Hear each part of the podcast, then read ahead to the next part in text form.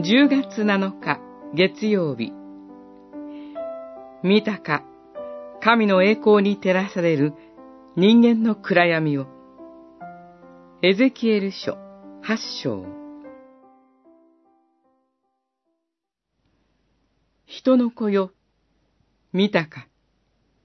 ユダの家がここで数々の忌まわしいことを行っているのは些細なことであろうか。彼らはこの地を不法で満たした。八章十七節エルサレムから遠く異教の地バビロンに補修された民。その中に祭司の子エゼキエルがいました。主なる神の御手が彼に下ったとき、彼は神の側に立って人間が犯す罪を凝視し、また人間の側に立って神の嘆きに苦悶する預言者として生きることになりました。彼は恐れ、うずくまりもしながら主の言葉の前に身を置き続けます。第六年の六月五日。それは、エルサレム陥落をおよそ五年後に控えた紀元前592年のこと。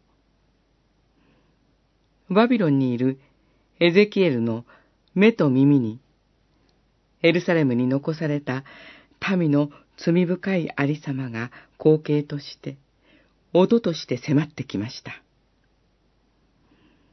神の霊は、その栄光とともに、エゼキエルの手を引くようにして、神殿に設置された偶像を、忌まわしい祭儀を、人の子よ、見たか、と確認させていきます。神殿の内部に進むほどに、罪の深刻度は増していきました。神へのあざけりと不信、その絶望が濃くなっていきました。その一つ一つをエゼキエルは神の栄光とともに見ていきます。神の怒りと痛みを知るために、見たくもない人間の暗さを見る。